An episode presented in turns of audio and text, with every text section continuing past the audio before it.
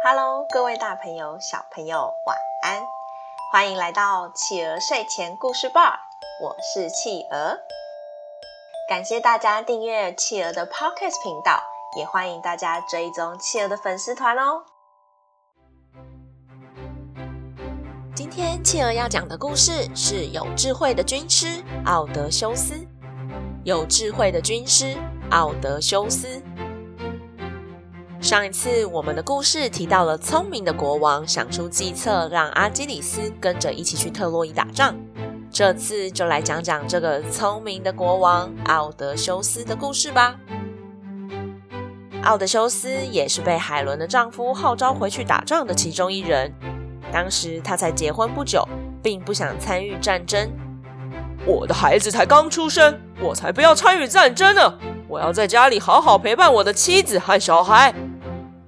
于是他把自己假扮成傻子，驾着一匹马和一头牛，撒了一把盐巴在土里，在田里耕种。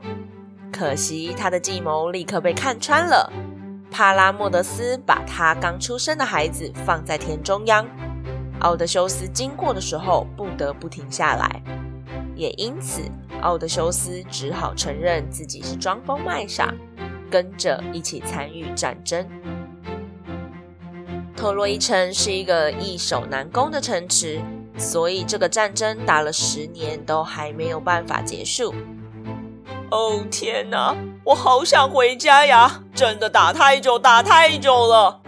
就是啊，我想念我的妻子，我都不知道她过得怎么样了。唉。到底什么时候才会结束啊？好累呀！我们真的能战胜特洛伊吗？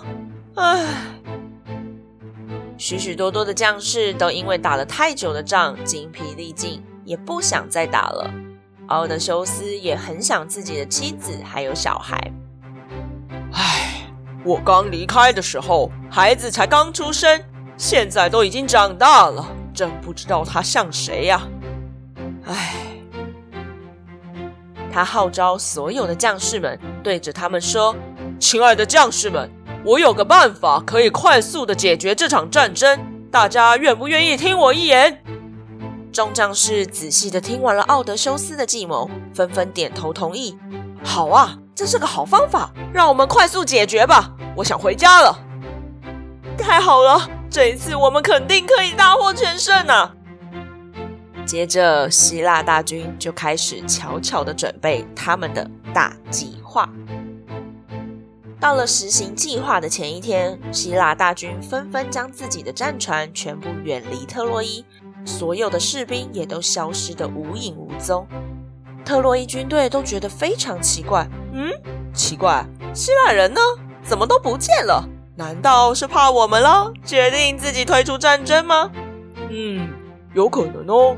前阵子他们损失了不少厉害的人物，可能你已经打算放弃了吧？哦吼，太好了，太好了！希腊军撤退了！哦吼！同时，特洛伊百姓也看到城门外有一个巨大的木马放在城门外，大家都很好奇那是什么。哇，这该不会是希腊军队留下来的礼物吧？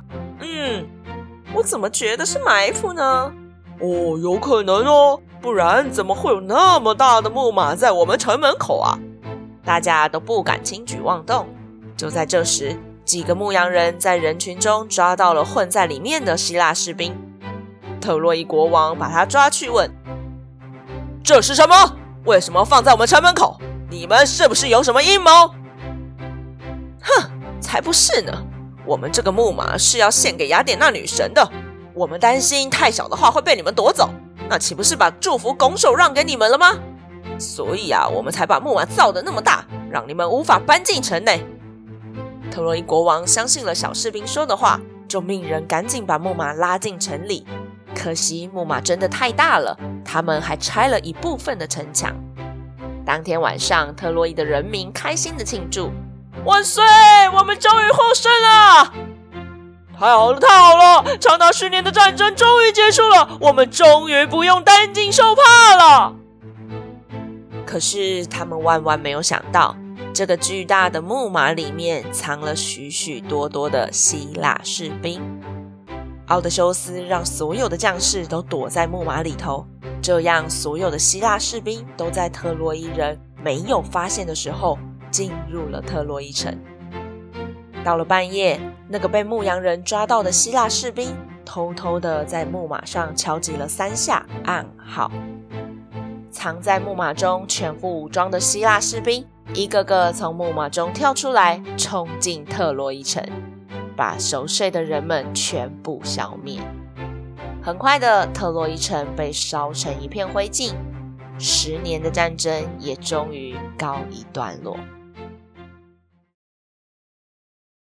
好啦，宝贝，今天我们的故事就说到这里结束喽。宝贝们喜欢今天的故事吗？今天的故事就是很有名的《木马屠城记》里面最重要的片段哦。如果大家有去过高雄义大的话，里面有一只巨大的木马，就是在打造这个故事里面的那个大马哟。有机会大家也可以去看看哦。欢迎爸爸妈妈帮宝贝把宝贝的想法在宝宝成长教师企鹅的粉丝团故事回应专区告诉企鹅哟。也欢迎大家把企鹅的 Podcast 继续分享给更多的好朋友。我是企鹅，我们下次见，晚安。一闪一闪亮晶晶，满天都是小。